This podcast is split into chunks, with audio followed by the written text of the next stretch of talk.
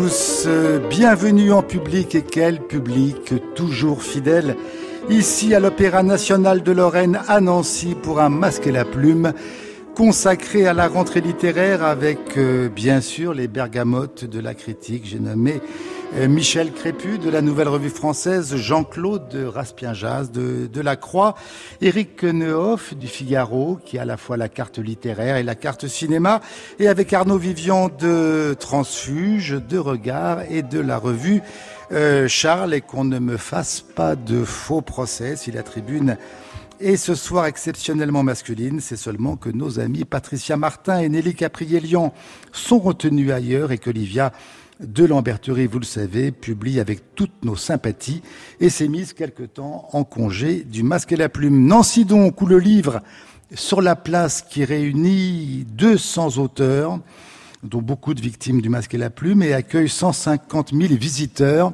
fête ses 40 ans. Une édition présidée cette année par les 10 académiciens Goncourt au complet, au programme notamment des rencontres avec chaque académicien, même Eric Emmanuel Schmitt, une lecture de Jean d'Ormesson par Alice Taglioni, l'inauguration à Nancy d'une rue Edmond Charleroux, des causeries sur l'intelligence artificielle ou l'Amérique de Trump, la remise du prix Goncourt de la biographie à Denis de Montpion pour son livre sur Salinger, un débat sur la guerre intime avec euh, Émilie Fraîche, venez armée, et surtout un grand entretien accordé par Salman Rushdie sur cette même scène de l'Opéra de Lorraine à l'occasion de l'apparition de son nouveau roman La Maison Golden chez Actes Sud. Puisque l'Académie Goncourt vient d'annoncer, c'était avant-hier, vendredi, sa sélection 2018, euh, vous n'échapperez pas les uns et les autres à ma question rituelle qui aura, selon vous, le prix Goncourt et quel roman voudriez-vous voir couronné cette année dans cette sélection? Il y a même 15 titres parmi lesquels ceux de d'Éric Fotorino, de Toby Nathan, de Daniel Picouli, de Clara Dupont-Mono ou encore de Gilles Martin Chauffier. Allez, on commence par Arnaud, le livre euh, qui aura le concours, celui que tu voudrais voir couronné. D'abord, le scandale, à mon avis, le scandale absolu de cette liste, c'est l'absence de du plus grand écrivain français qui sort un livre admirable en cette rentrée, c'est Pierre Guyotat. Euh, Idiotie. Idiotie chez Grasset. Qui, Pierre Guyotat est souvent considéré comme un écrivain illisible.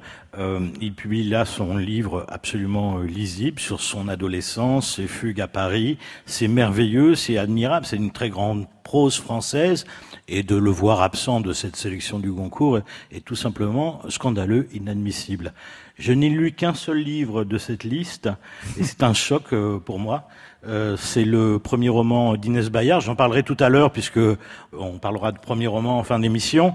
Donc je vais pas en dire trop, mais ce livre est absolument remarquable. C'est le choc un peu qu'on a pu avoir avec Chanson douce de Leila Slimani euh, qui a eu le concours, qui a, eu le concours. Et donc j'espère et je pense que Inès Bayard peut avoir le concours avec Le Malheur du bas, publié chez Albin Michel. Chez Albin Michel. Eric, même question?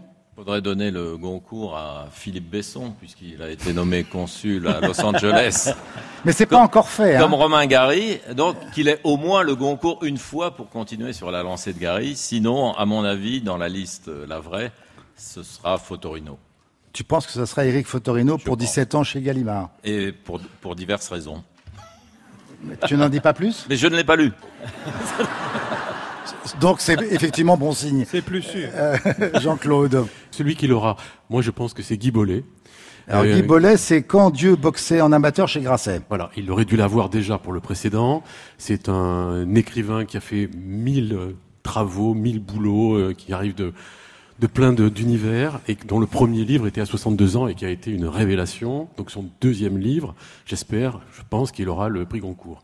Et celui que j'aurais aimé qu'il ait, c'est évidemment Philippe Lançon. Pour Le Lambeau chez Gallimard, qui est le livre qui va bien au-delà du livre de l'année et qui était effectivement tout à fait absent de cette liste. Euh, Maître Crépu. Alors il y a un livre de la liste que j'aime beaucoup, qui est le livre de Paul Gréveillac, qui s'appelle Maîtres et esclaves, qui est une, une fresque très ambitieuse de la, de la vie sous la Chine. Qui est chez Gallimard. Chez Gallimard, sous la, la Chine populaire l'itinéraire d'un artiste. C'est tout à fait ambitieux et impressionnant.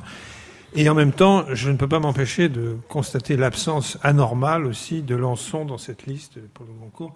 Le Lambeau qui me paraît, depuis sa parution, euh, être vraiment un grand, grand, grand livre, même indépendamment des raisons qui font de ce livre qu'il attire l'attention naturellement. On pense à Charlie, mais c'est tout à fait Oui, Jean-Claude. Non, c'est vrai qu'il faut s'étonner. il y a une vraie incompréhension de ne pas voir ce livre-là, parce que littérairement, c'est un livre tellement prodigieux, tellement stupéfiant. Moi, je comprends absolument pas comment les académiciens concours ne l'ont pas retenu. Allez. On commence avec euh, un tournant de la vie, le nouveau et bref roman de Christine Angot chez Flammarion que je vais essayer de résumer de manière tout à fait impartiale.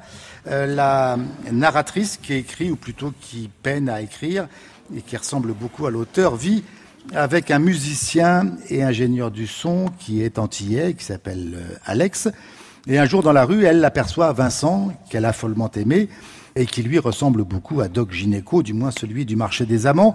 En l'apercevant presque dix ans après leur séparation, elle a, je cite, le cœur battant et, je cite, les jambes coupées. Bientôt, son cœur, je cite, va battre la chamade. Comme dans Jules et Jim, vers quoi lorgne Christine Angot, la narratrice balance donc entre le désir et la fidélité son ex et Alex, entre, je cite toujours, ces deux mecs qui ont en plus la fâcheuse idée de travailler ensemble. Jusqu'à cet aveu, d'ailleurs assez douloureux, page 147, de point ouvrir les guillemets.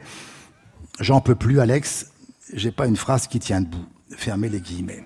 C'est un roman essentiellement dialogué. Vous en pensez quoi, Eric? Ah, Elle fait des progrès. c'est encore pire que d'habitude. Et là, tu as raison, euh, les dialogues sont totalement indigent, mais c'est c'est même pas un carnet de blanchisseuse ni une liste de courses. C'est d'une telle faiblesse que par moment elle est obligée pour euh, marquer un silence de mettre un tiret et des points de suspension. C'est quand même le degré zéro. Il y a beaucoup de points d'exclamation oui, suivis de points d'interrogation. Et surtout, physiquement, ça va très mal. Mon cœur se serrait, j'avais les jambes coupées, le cœur qui battait. Puis de temps en temps, ça va un peu mieux. Dans ma poitrine, je sentais mon cœur qui bondissait. Alors, il y a une question qui se pose, c'est y a-t-il un cardiologue dans la salle? Parce que il lui faut un pontage, peut-être même un triple. Surtout que la gorge ne va pas beaucoup mieux. J'avais la gorge nouée. C'est terrible. Ma gorge s'étranglait.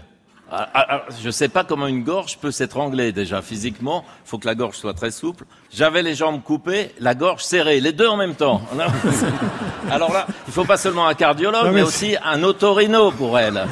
Et ça prouve bien tout ça que les insomniaques, ce livre devrait leur être remboursé par la sécurité sociale. C'est hallucinant. Et il y a un côté gnang-gnang. C'est dans le lit bien chaud, tout me paraissait merveilleux. Le personnage s'appelle Alex et elle le surnomme Alexinou, Minou. Et là, je, moi, je pleure. Et elle ose, à un moment donné, dire qu'il regarde Jules et Jim de Truffaut à la télévision. Au cas où on n'aurait pas compris. Il veut pas regarder Alex. Bah, hein. il a raison.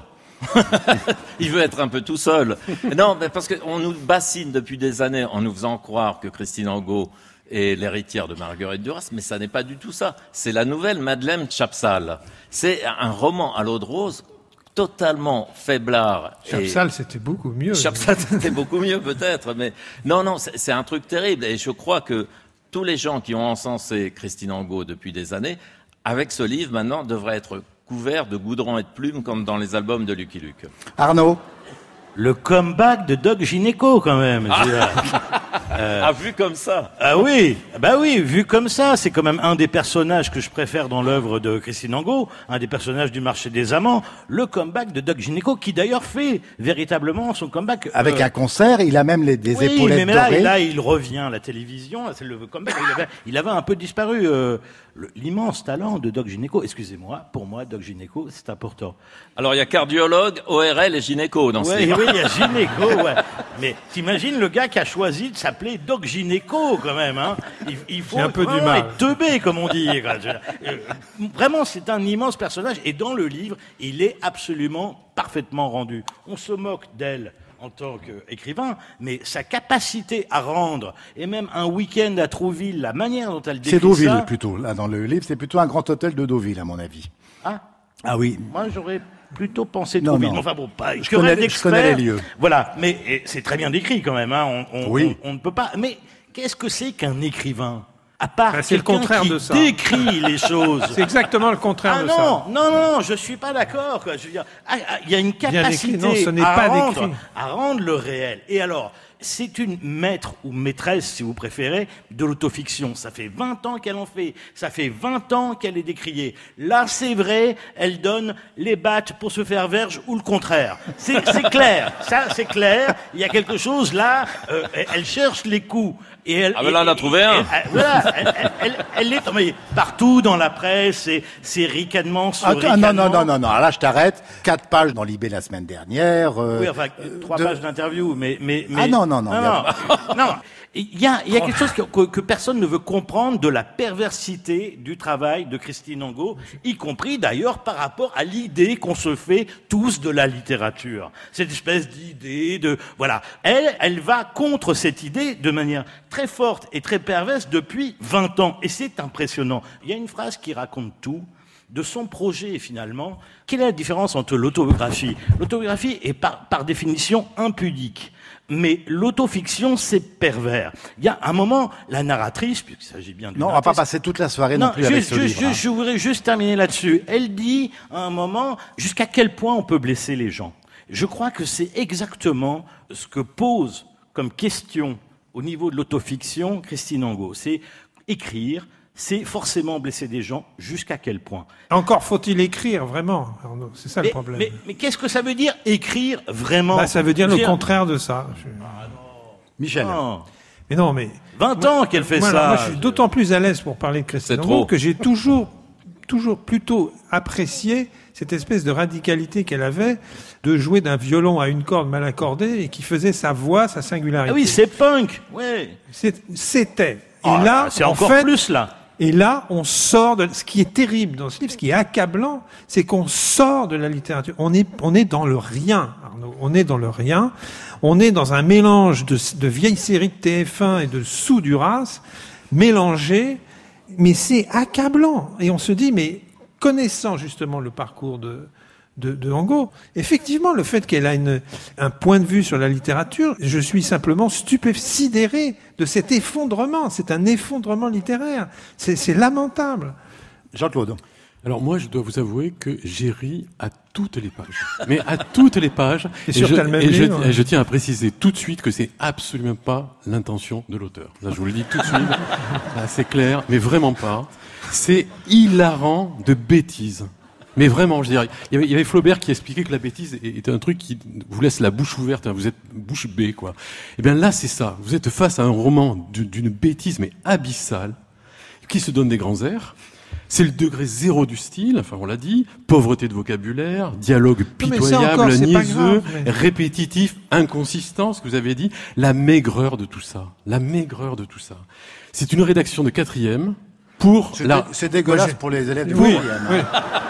C'est une rédaction de quatrième. C'est une rédaction de quatrième qui a été demandée pour le magazine Nous deux, avec l'indulgence des examinateurs. Je vous deux, donne, je vous donne un exemple. On est au salon du livre.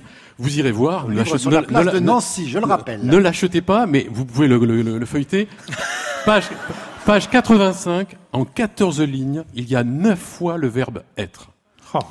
Alors c'est vrai que c'est Eh oui, c'est vrai a que non, il y a, non, y a que le verbe être et, et le verbe Eh oui. avoir. Mais pourquoi? Parce que les histoires d'amour, car c'est une histoire d'amour, ça ne parle que d'être et avoir. Mais non, ça mais- ne parle que de non, ça. mais, ah, voilà, ah, c'est ah, tout. ah, voilà la logique. ah, ah, c'est ça la littérature. Attends, Arnaud, Arnaud, on peut aller plus loin. il y a aussi le néant. Hein. Arnaud, Arnaud, on peut aller plus loin que toi dans cette défense. Le verbe être, d'une certaine façon, possède une sorte d'infini qui ne peut qu'inspirer les écrivains. Si on est dans ton délire, Et on va dire. avoir aussi, si, non, mais si euh, on est dans ton on délire, si on est dans ton délire, on peut aller jusque là. Ce livre est profondément grotesque, mais ça pose une vraie question. Qu'est-ce qui nous arrive à tous pour considérer depuis 20 ans que Madame Mango est un écrivain Non, là, je on suis- est, là, on je est dans une imposture totale. Et ce livre en apporte enfin véritablement la preuve dans toutes les pages. Il n'y a pas une page où Madame Angot, d'une certaine façon, arrive à se légitimer comme écrivain.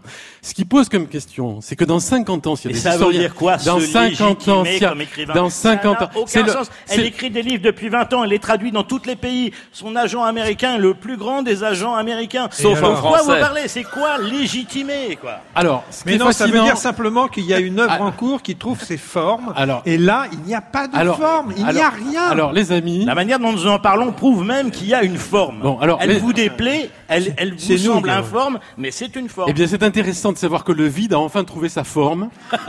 voilà, c'est enfin, voilà. Alors là, c'est quand même, c'est quand même une vraie découverte. Je dis simplement que dans 50 ans, si des historiens, Bon. des historiens s'intéressent encore à la littérature, je pense qu'ils auront du pain sur la planche en se demandant comment est-ce qu'on a pu porter autant au nu Madame Angot là- là, et je- quel a été le ressort de notre aveuglement collectif et qu'est-ce qui a pu produire chez un critique aussi avisé que Arnaud Vivian un tel délire pour défendre un livre aussi mais épouvantablement bête.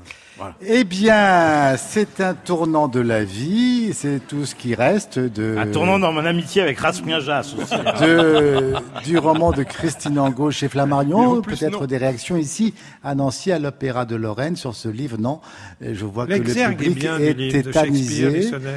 Bon, allez, on passe à Asymétrieux, traduit par Hélène Cohen chez Gallimard, le premier roman qui fait sensation de l'américaine Lisa Hallyday. Elle romance en effet sa rencontre amoureuse à New York dans une maison d'édition avec un grand écrivain de 45 ans, ou bah oui, presque 45 ans son aîné, qui pourrait être son grand-père, un certain Ezra Blazer, qui n'est autre puisque Lisa Hallyday ne s'en cache pas, que Philippe Ross, disparu, vous le savez, le 22 mai dernier, à 85 ans, eh bien, dans le livre, il a la peau fraîche et ses lèvres sont toutes douces. Il appelle Alice, le double de Lisa Hallyday, ma sirène. Il lui offre une montre, il lui offre allure de Chanel, des conseils de lecture et, je cite, deux points, ouvrez les guillemets, il jouit comme un robinet. Cette relation charnelle et intellectuelle constitue la première partie du roman qui s'appelle Folie. La suite, intitulée Fury, se déroule en Angleterre. Alors là, c'est un peu plus compliqué. Pendant qu'Alice et Ezra jouent au Scrabble et à autre chose, euh, ou regardent des matchs de, de baseball à, à New York, eh bien, un certain Amar Jaafari, qui est économiste, tente de rejoindre sa famille en Irak euh, et il est retenu et interrogé à l'aéroport de Londres, tout l'art de, Lisa Hallyday consistant à enchasser ces deux récits jusqu'à l'interview d'Ezra qui clôt le roman et qui l'unifie. D'ailleurs, on voit dans ce livre que ça vous a pas échappé que Philippe Ross, en fait, même s'il en riait, n'avait quand même toujours pas digéré de n'avoir jamais reçu le, prix Nobel. Jean-Claude? Moi, je suis très, très, très perplexe euh, à l'égard de ce livre. Rien ne m'a intéressé. Je trouvais que c'était un livre décousu. Même la première partie? Non, même la première partie, évidemment. Philippe Roth, très bien. Donc, on se dit chouette, ça va être intéressant. Ça, ça vraiment. Alors, je vais plaider une chose. Il arrive qu'il y ait inadéquation du lecteur par rapport à un livre. Peut-être que je suis euh, victime de ça, mais alors c'est traversé de quelques fulgurances. Il y a des choses un petit peu intéressantes, mais enfin le ton est étrange, le propos est énigmatique. Je ne lui ai trouvé ni de séduction ni de grand intérêt, en dépit de, de l'affiche et de ce que je viens de te dire. Bon, il y a la vieillesse comme ça en filigrane, il y a trois livres, ce que tu viens de dire. La première, l'histoire sentimentale, ne m'a vraiment pas intéressé, en dépit du fait qu'il s'agissait en effet de Philippe Roth. Et euh, le livre politique, oui, sans doute, peut-être. Et l'interview finale, euh, non. Alors, pour finir mon propos, moi je vous encourage à lire euh, la dernière interview qu'avait donnée Philippe Roth à François Bunel dans l'excellente revue America.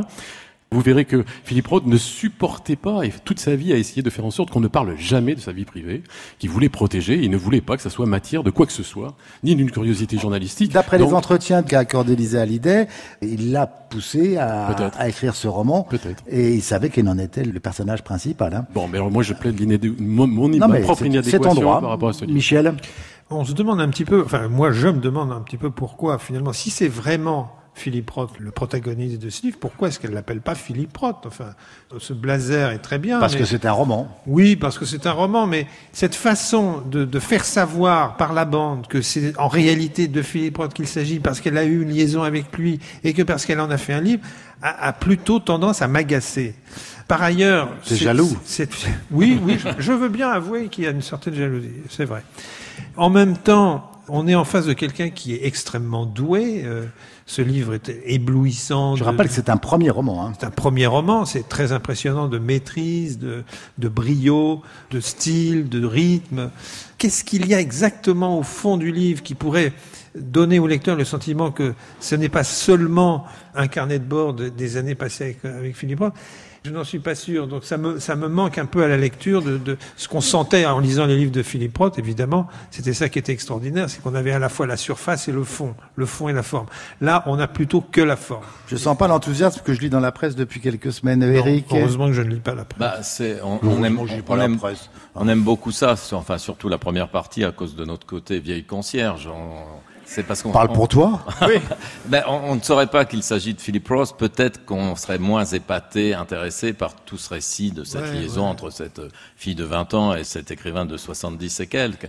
Mais ce qui est intéressant, c'est qu'on découvre que ce type qui avait une un côté assez puant dans les interviews, dans son attitude, était dans l'intimité un gars très généreux, très drôle. Très drôle. Hein. Il lui rembourse son prêt étudiant. sans douter en lisant Philippe Ross. Hein. Ah oui, mais pas vraiment un auteur tragique non plus. Ah ouais, mais enfin, euh, le ah, type. Il, y a, des romans très noirs. Hein. Et oui, il y a des romans noirs, mais enfin, il y a quand même une verve comique euh, très importante chez, chez Philippe. Et, et, la fille est assez forte pour rendre son aventure avec euh, Ross ou. ou en fait, ils s'étaient rencontrés dans la réalité. Il faut le préciser à l'agence Wiley. Oui, parce qu'elle travaillait chez l'agent littéraire de, de, Ross. Mais là, elle trouve un, un, moyen romanesque, c'est beaucoup plus joli de se rencontrer sur un banc dans Central Park un jour où elle mange des glaces. C'est comme dans les films de Mike Nichols des années 70. Euh, on, voit Candice Bergen rencontrant je ne sais quel vieil acteur. C'est ça sait décrire les matchs de baseball. Ouais, mais ils sont pas d'accord, ils soutiennent pas les mêmes équipes, ils regardent ça, je dois dire, des comédies musicales, ils vont au cinéma voir les films de Marx Brothers.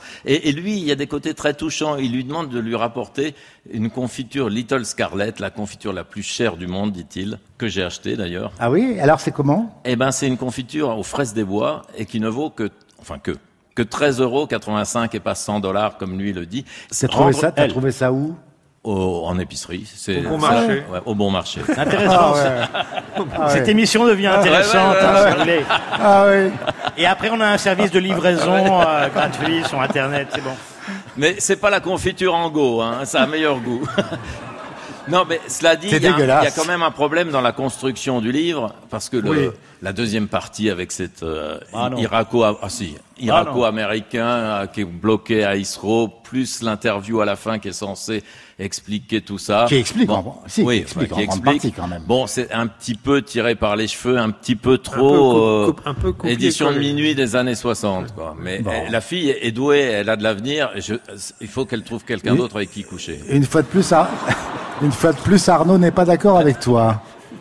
C'est un livre absolument magnifique, euh, une entrée en littérature euh, prodigieuse, prodigieuse et à, la fois, évidemment, euh, j'y suis allé avec réticence parce que je savais mm. d'emblée de quoi il s'agissait, de quoi il retournait avec Philippe Ross. Mais encore une fois, ce n'est que la première partie du livre. il y a une deuxième partie qui est tout à fait... Alors, le livre s'appelle La symétrie, on comprend bien. Il y a un côté dispositif art contemporain dans ce livre et dans la construction en trois parties, puisqu'il y a trois parties. La dernière étant c'est un interview imaginaire de Philippe Ross à la BBC étant une espèce de coda, parce que la musique classique est très importante dans la relation d'abord entre Philippe Ross et cette euh, jeune femme, et dans l'ensemble du livre. La deuxième partie est magnifique, c'est une critique absolument violente de la politique américaine concernant la guerre du Golfe. Et on sait qu'elle l'a fréquenté, Philippe Ross, au moment où il écrivait La Tâche. Et La Tâche expliquait déjà comment Clinton se sortait de ses ennuis avec Monica Lewinsky et avait quasiment déclenché la première guerre du Golfe pour échapper finalement à la mesure d'impeachment qui lui pendait au nez. Donc euh, il y, a, un côté très fort, c'est comme si elle continuait le travail de Philippe Ross dans la deuxième partie. Et alors la première partie, c'est-à-dire la relation amoureuse je n'ai jamais vu autant de tact, de délicatesse, d'humour, quelque chose vraiment d'une tendresse dans ce rapport qu'on pourrait penser prostitutionnel, c'est-à-dire dans un oh espèce de... Oh non. Ah, si, si, si, si, il lui paye beaucoup de choses, ah il lui paye ses études, ah bah, il rembourse le crédit. Non, et, et, surtout prostitutionnel au sens où tout de suite, et elle le dit, c'est très beau qu'elle le dise. Elle aurait pu l'appeler Weinstein. Elle veut, elle veut, elle veut devenir écrivain. Et c'est ce qu'il a compris tout de suite. Et, d'ailleurs, avant même qu'il lui dise, il lui dit, tu veux écrire. Et donc il y a quand même ce rapport où il lui donne des conseils. Je suis d'accord, mais c'est pas ça la prostitution. C'est un échange. Mais la prostitution, c'est un échange. Je suis désolé. Je, euh, voilà, c'est le corps contre de On n'est l'argent. pas dans Guyota, là. Non, mais Guyota parle très bien de cette forme d'échange entre le sexe et l'écriture. Et là, on pouvait penser ça. Mais ce qui est très beau, enfin, moi, je pense que je- normalement, Philippe Ross a dû le lire. Puisque euh, le, le livre a paru avant sa mort Absolument. aux États-Unis, on, on ne sait pas ce qu'il en a pensé euh, finalement. Il y a un moment Elle très beau a été parce que adoubée par il a été, hein. il a été opéré du dos et elle découvre son corps avec toutes ses cicatrices parce qu'il a, il a de nombreuses et elle lui dit qui t'a fait ça? Et il répond Norman Mailer. C'est juste magnifique, mais c'est juste magnifique. C'est Asymétrie et c'est donc euh, le premier roman chez Gallimard de Lisa Hallyday. Allez, on reste à l'étranger avec la seule histoire, le nouveau roman du Britishissime. Julian Barnes, mon chouchou, 72 ans, traduit par Jean-Pierre Austin au Mercure de France. Tout commence il y a plus d'un demi-siècle sur un terrain de tennis de la banlieue résidentielle de Londres et il suffit à Paul, 19 ans, et Suzanne, 48 ans, de disputer un tournoi double mixte pour tomber follement amoureux. Paul est étudiant en droit, il vit chez ses parents. Suzanne, elle est mariée à un homme qui la frappe et elle a deux filles. Leur liaison provoque évidemment un scandale. Ils sont exclus du club de tennis, qui en Angleterre euh, correspond quasiment à, à une accusation très grave, et obligés de s'enfuir jusqu'à Londres. Et là, à partir de ce moment-là, de manière très méthodique, Barnes raconte comment, pendant une dizaine d'années, le couple va tenter de survivre à cette passion avant de sombrer, car Suzanne est alcoolique et Paul, malgré sa, fidélité au passé, n'arrive pas à la sauver. Évidemment, il y a un côté version anglaise du diable au corps, et il y a surtout tout ce qu'on aime chez Barnes, hein, c'est-à-dire la digression, le coq à l'âne, euh, le nonsense, euh, et évidemment aussi l'exercice de style. Qui veut en parler en premier? Arnaud? En fait, ça m'a fait beaucoup penser euh, au livre de Christine Angot. Euh, non, c'est vrai. euh, non, c'est- et D'ailleurs, il y a, il y a euh, cet exergue magnifique euh, qui est une définition euh, du roman qui date de 1755. hein. 1755, Samuel Johnson. Samuel Johnson. J'avais Généralement, une petite histoire d'amour. Voilà, non, euh, petite histoire généralement d'amour. Généralement. Et voilà, c'est c'est la définition parfaite du livre de Christine Angot aussi. Hein. Et la question qui se En pose, principe, en J'hallucine. La question qui se pose avec Julian Barnes, enfin moi c'est comme ça que je l'ai ressenti, c'est est-ce qu'il nous raconte une histoire vraie? C'est ça euh, la vérité. C'est est-ce qu'il nous raconte Je me une suis histoire pas posé, je me suis pas posé la question. fois la question. Non, Pourquoi si, il y a une question, mais parce que euh, euh, Vraiment, toute la dernière partie, qui est à mon avis euh, très belle, d'ailleurs la- à mon avis la plus belle partie, Qui est même bouleversante. Bouleversante, que- qui est une considération sur ce qu'est l'amour. Et euh, le narrateur n'arrête pas de compiler toutes les phrases qu'il peut trouver dans la littérature sur l'amour. Et finalement, il n'en garde qu'une seule, une phrase de Chamfort qui dit « On ne sait pas si l'amour est vrai et faux, c'est la seule chose qu'on puisse dire qui ne soit pas une absurdité. » Eh bien, c'est exactement ce que raconte Christine Angot, avec de tout à fait autres moyens littéraires. Non, je suis désolé, c'est la Ta littérature. charité c'est un chrétienne pour voilà. Christine Angot Euh, dépasse. Et, et, et j'ai vraiment, mais c'est exactement ça. C'est deux histoires d'amour qui tournent très mal, et à chaque fois il y a un tournant dans la vie aussi. Là, il y a un tournant dans la vie lorsqu'il découvre que euh, cette femme qu'il a aimée, qui est plus âgée que lui, est alcoolique. Après, Elle si le voulez, devient, elle, elle ne l'est pas au début. hein. C'est quand même très très anglais à tous les niveaux. Ça raconte bien hein, l'époque Ça après. veut dire quoi après- cet anglais à tous les niveaux ap- après-guerre, dans le côté euh, jean rami, un peu euh, camomille et, et mots croisés et partie de tennis, si vous voulez. Là, moi, j'ai eu une espèce de un peu d'overdose d'anglicisme pour moi. Mais voilà, c'est tout, c'est ma petite critique. Mais Parce que tu es anglophobe, c'est pour ça, Jean-Claude? Il y avait. T'as euh, retrouvé Christine Angot dans ce... alors justement, il y, y avait il y a quelques années à la télévision un jeu qui s'appelait le francophonissime. Le quoi? Le francophonissime, dont le principe était il fallait placer des mots. Et on, on tirait au sort des mots, puis il fallait les mettre dans les phrases. Donc Arnaud est en train de jouer au francophonissime avec nous, en essayant de mettre Ango euh, dans, dans toutes ses interventions. Voilà. Donc c'est une version sur France Inter, c'est un revival du francophonissime par notre ami Arnaud On n'est pas me chercher non plus. Hein. Non, c'est un, c'est un très très beau livre. Enfin, ça y est, on revient enfin à de la littérature, à de la vraie, à, à quelque chose de profond, de, de grave. En effet, sur cette histoire d'amour, alors là, pour le coup, oui, on est vraiment quoi. C'est-à-dire, euh, c'est vraiment un, un roman sur la mémoire et la recomposition. C'est-à-dire que sans arrêt, il cherche la vérité de cette relation. C'est-à-dire que plus que les détails qu'il met dans le livre, il cherche à recomposer et il se pose d'emblée, dès le début du livre, une question qui est quand on raconte son histoire d'amour, est-ce que ça rapproche de la vérité, de ce qu'on a vécu, ou ça Ça, c'est très ango. Hein. ça non, c'est vrai. Non, je suis désolé, c'est plus comme. Euh, en go au golf. Alors, est-ce que ça rapproche C'est plus un livre sur la fidélité à l'amour passé, parce que ce garçon, même quand, quand cette pauvre Suzanne n'est plus que l'ombre d'elle-même, il continue, alors qu'il a sa propre vie, hein, il continue à l'aimer, à vouloir l'aimer. Alors précisément, elle a fait le choix. Elle a fait le choix. Elle a fait le choix du bannissement social en partant avec lui, puisque le club de tennis est en effet une figure du bannissement social. Et quand elle bascule dans l'alcoolisme, ce qui a d'absolument bouleversant, c'est que lui se pose la question de savoir pourquoi, ayant choisi de vivre ensemble cet amour, et qu'elle, elle l'a provoqué, enfin qu'elle a mm. été d'accord pour quitter son mari, ses enfants, partir ailleurs, vivre avec lui, Comment se fait-il qu'elle ait basculé dans l'alcoolisme alors qu'elle ne l'était pas avec son mari repoussant qui l'a L'alcoolisme, c'est l'alcoolisme, mais c'est aussi la psychiatrie. Oui, bien sûr. Aussi, Ça, ça, va alors, très loin dans la spirale. ce qui est très beau aussi, c'est le déni de cette femme pour son alcoolisme, mais aussi son déni à lui pendant très longtemps où il ne veut pas le reconnaître. Les signes sont là, ses amis le lui signalent, et il ne veut pas l'admettre. Et quand il finit par l'admettre, il est obligé de se poser la question de savoir pourquoi est-ce qu'elle devient alcoolique avec moi. Et au-delà de ça, je trouve qu'il y a ce qui est de très beau chez Julian Barnes, c'est qu'il y a une sorte de posture à l'antique, c'est-à-dire qu'il tente jusqu'au bout, c'est-à-dire jusqu'à la fin qui est tragique, il tente de garder de la dignité dans les souvenirs. Et avec de l'humour. Oui, mais aussi comme un devoir envers le passé de cet amour. Et moi, je trouve ça très très beau. Il se demande euh, notamment si trafiquer le lait en le coupant d'eau est un adultère. Et on comprend enfin pourquoi un jour euh, Churchill portait du phare et du rouge à lèvres. Juste une chose, c'est sur, le, titre, la, seule histoire. Il explique très bien à un moment, c'est quelles que soient les, les vicissitudes d'une histoire d'amour, qu'elle soit réussie ou qu'elle vire au fiasco, une histoire d'amour reste une histoire d'amour. Et surtout quand c'est la première histoire d'amour, et surtout quand elle demeure la seule histoire. Alors, Eric ah, c'est superbe, là. Vraiment, c'est peut-être le meilleur roman de Julian Barnes. C'est encore mieux que une fille, virgule, qui danse, là. Et Love, etc. Ah, et là, vraiment, Et son grand livre qui était quand même Le perroquet de Oui, mais qui n'était pas un roman, qui était ah très, très habile, très intelligent. Mais là, c'est vraiment le romanesque dans lequel on, on a envie de se glisser comme euh, un truc soyeux, odorant.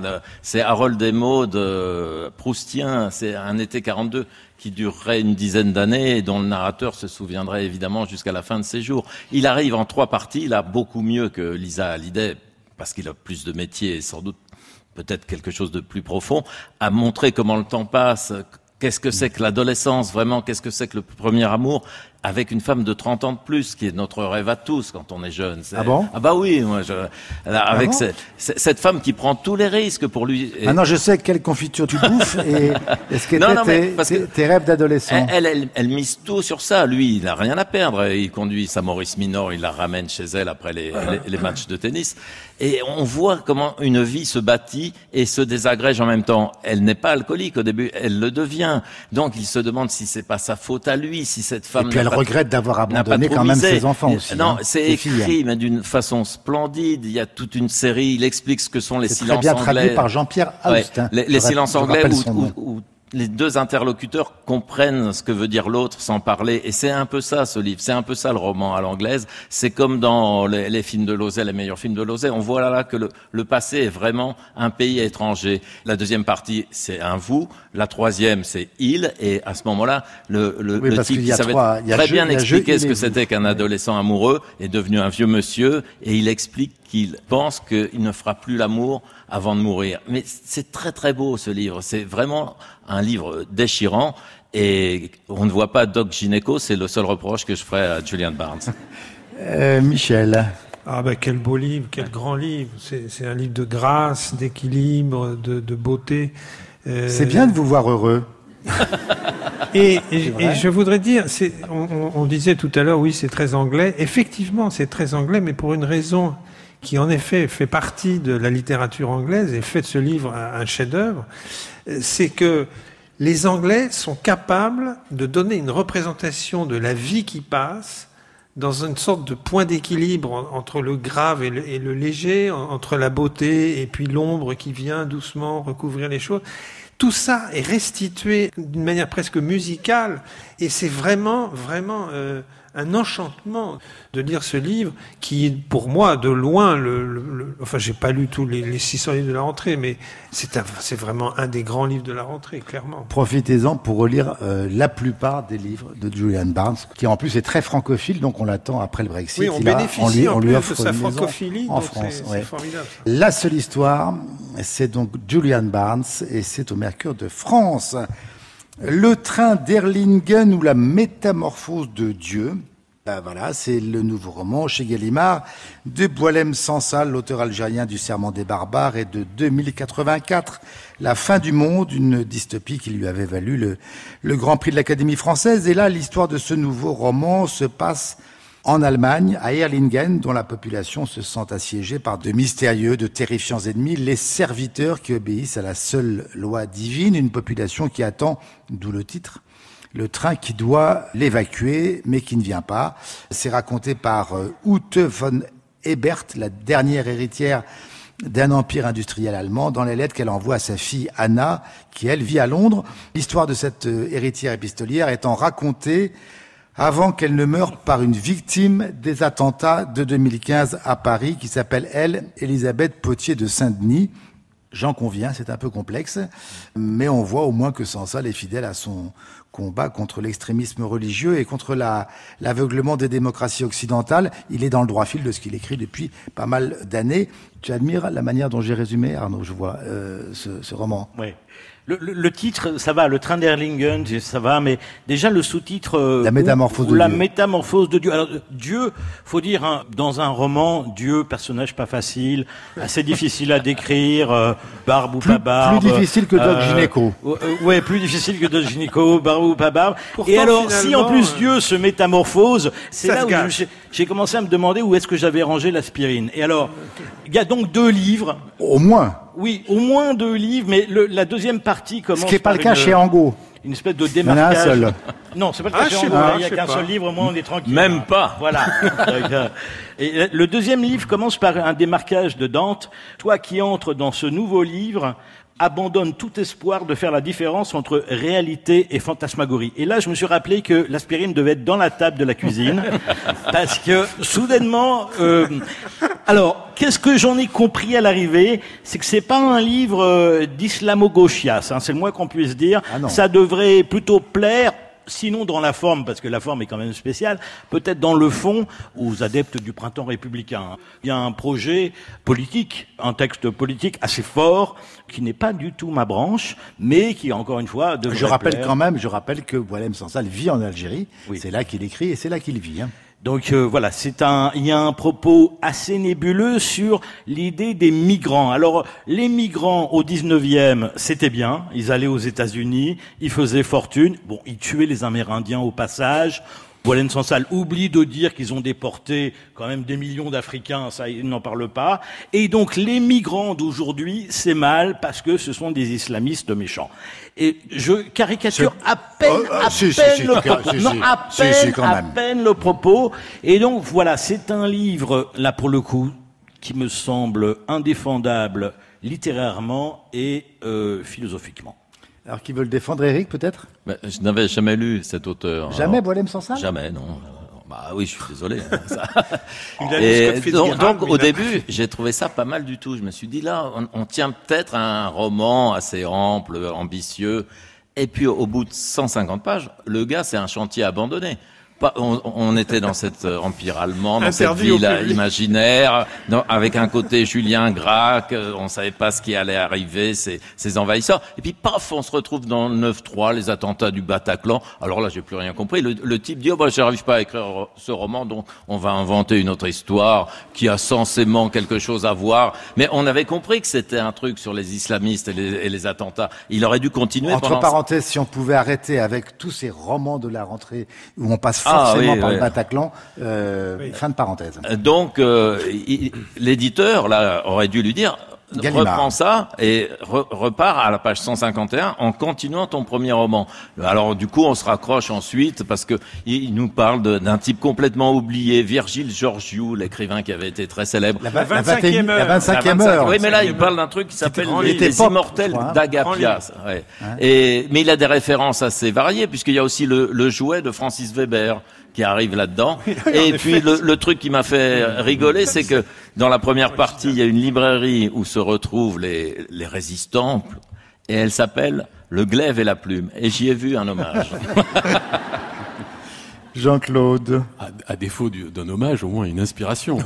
non, le problème, c'est euh, dès le prologue, c'est-à-dire que dans le prologue, il y a, une, il y a deux pages moi, je n'ai rien compris. Je me suis dit, mais attends, si au prologue, là, je comprends pas, ça va être difficile après. Mais le prologue, je ne comprenais rien. Alors, d'habitude, on pose, alors, il pose des personnages, des trucs. En fait, c'est un roman en pièces détachées. Il finit, euh, Eric a raison, il finit un moment par le dire. Et en fait, c'est au lecteur de faire son mécano. Mm. Et après tout, pourquoi pas Bah oui, enfin, ça s'appelle c'est le roman Ikea. Absolument. Alors, alors c'est une bonne comparaison. Il manque deux ou trois vis, hein, quand même. Oui, oui, mais il manque surtout le mode d'emploi. Un bureau, as un bureau de réclamation à Ikea. Le problème, le problème, si vous voulez, c'est que sans ça, les tout ce qu'il faut pour être estimable. Enfin, je veux dire qu'il est. Ah, non, seulement, pour être estimable, mais ça, le problème. Euh, là, blague à part, c'est quand même quelqu'un qui prend des risques, qui vit dangereusement, et qui est sous une menace qui n'est c'est pour ça que c'est toujours un peu gênant quand même. À laquelle nous ne sommes pas nous-mêmes exposés. Donc euh, là-dessus, moi, c'est la limite de la franche rigolade que nous avons là, parce que euh, voilà, il y a un moment, en effet, il y a quelque chose de respectable. Donc ce qu'il dit, en effet, et c'est respectable de dire attention, il y a un danger, il s'appelle l'islamisme. Moi, je le connais bien, dit sans ça, là, il y vit. Voilà les formes que ça peut prendre. Donc en effet, c'est assez nébuleux. Il dit que, alors il parle d'envahisseur, mais il dit que c'est un envahisseur caméléon qui est partout et en même temps qui est de nulle part. Les serviteurs. Oui, mais qui est partout et de, nulle part, que c'est aussi un roman sur cette sorte de on veut pas voir ce qui arrive pour des tas de raisons.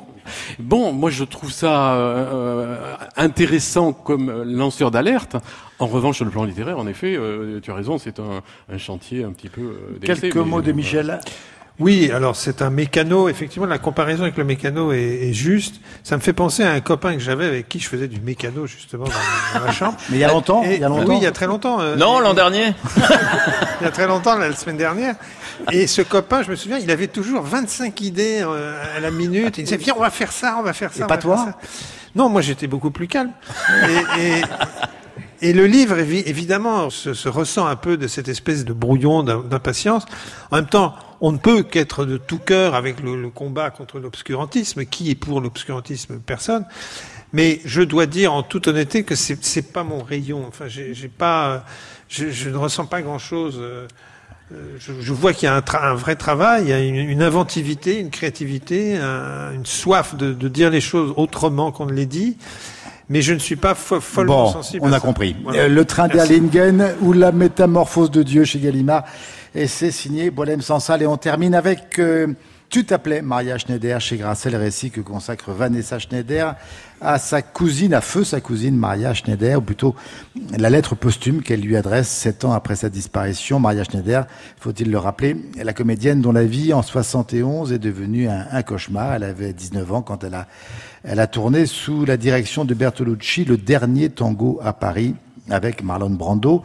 Brando à qui, sans rien en dire à à Maria Schneider, Bertolucci a suggéré une scène de sodomie qui n'était pas dans le scénario. Et là, c'était le début pour euh, Maria Schneider, à la fois de la trahison, puis du sentiment d'avoir été au moins symboliquement violée. Scène évidemment traumatisante, et puis le début d'une descente aux enfers dans l'alcool, les drogues, euh, tentative de suicide, séjour psychiatrique à Sainte-Anne, jusqu'à sa mort, c'était en 2011, d'un cancer du poumon. Elle avait 58 ans, et donc euh, dans son livre, Schneider ne Vanessa Schneider ne décolère pas contre Bertolucci. Elle raconte comment sa, famille, très bobo Mao écolo, je rappelle que le père, c'est l'auteur du livre aussi sur Marilyn Monroe que vous avez dû lire il y a quelques années, euh, comment sa famille a tenu lieu de refuge pour Maria Schneider, dont on apprend d'ailleurs au passage qu'elle fit l'amour dans un avion avec Bob Dylan et qu'elle fut la muse de Patti Smith. Euh, Eric, tu l'avais conseillé d'ailleurs à la fin d'un masque, je me souviens, euh, cinéma. Oui, mais c'est un assez beau livre avec un problème parce que dans dans, dans ce Alors, livre, c'est quoi le problème? Dans ce livre sur euh, Vanessa Schneider, il est un peu trop question de Maria. J'aurais aimé qu'elle se concentre davantage uniquement sur sa cousine, mais c'est un livre assez émouvant à, la deuxième personne. Euh, tu étais, tu faisais ceci, cela. Et on aime beaucoup Maria Schneider, qui est quand même une actrice mythique à cause euh, des deux chefs-d'œuvre qu'elle a tournés au début de sa carrière, Le Dernier Tango et Profession Reporter. C'est déjà pas mal dans une carrière hein, d'avoir ça. Bon, toutes les coulisses euh, du tournage sont peut-être dramatiques, j'en sais rien, mais est-ce que c'est pas le prix à payer pour les chefs-d'œuvre oh. ah, ben, Je sais pas. Ça, oh non, eh, eh, eh. Mais Bertolucci a payé, dans, puisqu'il ne tourne plus que des navets depuis 40 ans. Donc c'est Je rappelle quand même qu'il a fallu qu'il attende la mort, la mort de Maria Schneider mm. pour exprimer ses regrets je parle de Bertolucci, hein, et voir ses remords. Non, non mais attends, le, la, la, fille avait l'air d'être assez complètement folle, droguée, mais bah, Ça veut dire quoi, ça elle, elle, disait, il vaut mieux être belle et rebelle que moche et remoche. C'est formidable ça. Et, le, livre est assez touchant de, parce qu'il y a beaucoup d'amour, de naïveté, de regret. Tout, le, le, couple des parents qui sont 68 ans. Un jour, Vanessa Schneider, adolescente, rentre à la maison et elle voit son père pleurer. Et ça ne lui est jamais arrivé de voir les larmes de son Michel père. Schneider. Et vous savez pourquoi? Mao était mort. Alors moi, ça me fait éclater de rire ce genre de truc. Quelques mots d'Arnaud un selfie littéraire, ce qu'on appelait un selfie littéraire. Un selfie littéraire. Oui, un selfie littéraire. C'était, bah, c'était un genre qui était très en vogue il y a deux ou trois ans. On a eu euh, Charles Bronson et moi, euh, Una Chaplin et moi. Euh, euh voilà, c'était. Euh, on bah, sauf que là, exactement comme dans un selfie où maintenant plus personne ne demande à un autographe, à un écrivain. On, se prend en photo avec lui et c'est ce qu'on appelle un selfie. Donc là, c'est, un selfie littéraire. Donc c'est Maria Schneider et moi. Avec simplement, c'est justifié parce que elle était, elle est la cousine de Maria Germaine. Voilà, euh, cousine germaine. Donc euh, c'est plus un selfie familial là, pour le coup, une photo de famille. Dans la famille, moi, mon préféré, c'est Michel Schneider, justement, le maoïste, avec des histoires très drôles à son sujet. Et peut-être la chose qui me touche le plus dans ce livre, c'est que euh, donc Michel Schneider, tu l'as rappelé, avait fait un très beau livre sur Marilyn Monroe. Sur la, euh, sur, la euh, sa fille fait un l'analyse de fait un livre sur euh, Maria Schneider. Oui, c'était il se prenait pour le psychanalyste, de, de, de, Marilyn Monroe. Et d'une certaine manière, on peut dire que Marilyn et Maria Schneider sont des victimes pré-Weinsteiniennes du cinéma. Et, et c'est ça, c'est ça qui est intéressant, je mhm. trouve, dans le rapport entre le père et la fille, c'est-à-dire Michel et Vanessa, et Maria et, et, et Marilyn. C'est là où il y a quelque chose qui se passe. Après, je suis un petit peu comme Eric, c'est-à-dire que moi j'adore Maria Schneider, qui a été un corps de liberté euh, dans le cinéma, un corps comme on n'en avait pas vu encore au début des années 70. Elle est magnifique dans Profession Reporter. Du coup, j'ai revu cet été d'ailleurs la dérobade où elle raconte qu'elle était tellement camée, Maria Schneider, que toutes les scènes où elle devait parler, elle ne pouvait pas parler, donc elles ont été coupées. Quand j'ai revu la dérobade, c'est tout à fait euh, frappant. Mais quand même, ça manque d'un travail d'investigation, à mon avis, sur Maria Schneider et son et ce qu'elle a été, l'actrice qu'elle a été. Michel Écoutez, moi j'ai été très touché par ce livre. Ce qui m'a touché, c'est la justesse de ton. Il y a une, il y a une, il y a une émotion, il y a une, une, tendresse qui sonne juste. Il y a aussi une colère. Hein. Oui, il y a aussi une colère, mais le Vanessa fond, ne le décolère fond pas. Le hein. fond, et puis c'est, je sais pas, c'est un livre écrit droit. Euh, qui m'a touché, la présence de mm. Delon aussi, de Bardot. C'est Delon qui, à la mort de Maria Schneider, a prononcé, enfin, a lu le texte que Brigitte Bardot, avait, écrit, avait, écrit. avait écrit. Et ça aussi, c'est Bardot qui a payé les obsèques. C'est Bardot, disait, parlait tout à l'heure de, de pré-Weinstein, ou je sais plus ce que tu disais, ou le premier corps qu'on a vu. Euh, mais euh, Bardot était en fait la, la première de la liste d'une certaine façon, et, et ce livre a, a, quelque chose de très touchant, vraiment. Jean-Claude. C'est un livre très très beau. Voilà, c'est un livre très touchant, très beau, très intime, très profond, très grave, qui explique comment très peu de minutes, une vie peut être brisée, détruite, et après il va falloir euh, essayer de vivre avec ça. Donc une scène dans un film suffit à détruire quelqu'un. Là-dessus, euh, Vanessa Schneider mêle l'histoire familiale. Je trouve que c'est un très beau livre bouleversant de combat, de rage. C'est un film sur la cause des femmes. C'est un, un, livre sur comment le cinéma peut détruire quelqu'un et au prix de ce que toi tu dis, mais euh, là je me désolidarise de toi. Non, on peut pas faire des films à ce prix-là. Et d'ailleurs, la preuve en est, c'est l'attitude assez ignoble de, de, Bertolucci pendant toutes ces années. Euh, jusqu'au bout. Jusqu'au bout, exactement. Mm. Jusqu'au bout. Elle écrit Vanessa Schneider, tu n'aurais pas voulu, en s'adressant à Maria, de ses excuses, encore moins de ses baisers. Bien sûr. Et c'est écrit en court chapitre, c'est tendre, c'est percutant, c'est rageur, c'est délicat. Enfin voilà, je, trouve que c'est un très beau livre, c'est une vraie réussite. Euh, je trouve ça très beau. Tu t'appelais Maria Schneider chez Grasset c'est donc le livre de Vanessa Schneider. Allez, c'est le temps des conseils pour terminer cette émission et on va commencer avec euh, Arnaud. J'en ai parlé donc euh, en début d'émission. C'est ce premier roman euh, d'Inès Bayard qui s'appelle Le Malheur du bas chez Albin Michel. C'est vraiment un livre très fort. J'ai dit que ça ressemblait à Chanson douce euh, de Leila Slimani comme choc et comme histoire parce que ça commence de la même manière que Chanson douce par ce qu'on appelle une prolepse, c'est-à-dire qu'on sait la fin de l'histoire. Elle est racontée au début. C'est une jeune femme d'une trentaine d'années qui s'appelle Marie. Elle est en train de préparer un repas empoisonné pour son petit garçon et pour son mari. Laurent. Comment en est-elle arrivée là à vouloir se tuer et tuer son mari et son enfant? Et donc c'était un couple heureux. ils avaient la trentaine. Elle travaille dans une agence bancaire. Lui est avocat. Il est en train de devenir célèbre. Et puis un soir, son directeur d'agence ramène Marie à la maison et la viole dans sa voiture. Et elle se tait. Et à partir de là, il y a un engrenage fou qui se met en place. C'est un livre pas simplement sur le viol, sur le silence, sur le corps des femmes. C'est aussi un livre très politique sur, euh, d'une certaine manière, euh, la condition de l'employé. Et c'est un livre d'un réalisme fort, surprenant, magnifique. Et c'est donc euh, Les Malheurs du Bas, c'est Inès Bayard et c'est chez Albin Michel. Eric. Bah, ça n'est pas un premier roman, mais comme Stéphane Hoffman écrit toujours des premiers romans, je ah conseillerais les, Belles Ambitieuses, qui a vraiment... Encore Albin Michel. Ah bah peut-être, oui, c'est vrai. On ne s'était pas concerté. Et c'est l'histoire d'un jeune Versaillais dans les années 70, qui est un type qui est l'incarnation de la paresse, de l'oisiveté et de la liberté d'esprit, qui voit tous ses amis devenir ministres, patrons, publicitaires, et qui lui préfère ne rien faire. Et c'est vraiment une phrase de premier roman au début du livre, il dit je suis Versaillais et Narx, ça ne m'empêche pas d'être un con. et tout le livre est bourré de formules comme ça, une liberté. Comme, tous les livres de Stéphane eh, Hoffman. On se croit dans, dans du Félicien Marceau. En tout cas pas dans un livre d'Angot, du tout là. Ah, c'est le contraire, oui. Stéphane Hoffman, et c'est chez Albin Michel. C'est Les Belles Ambitieuses.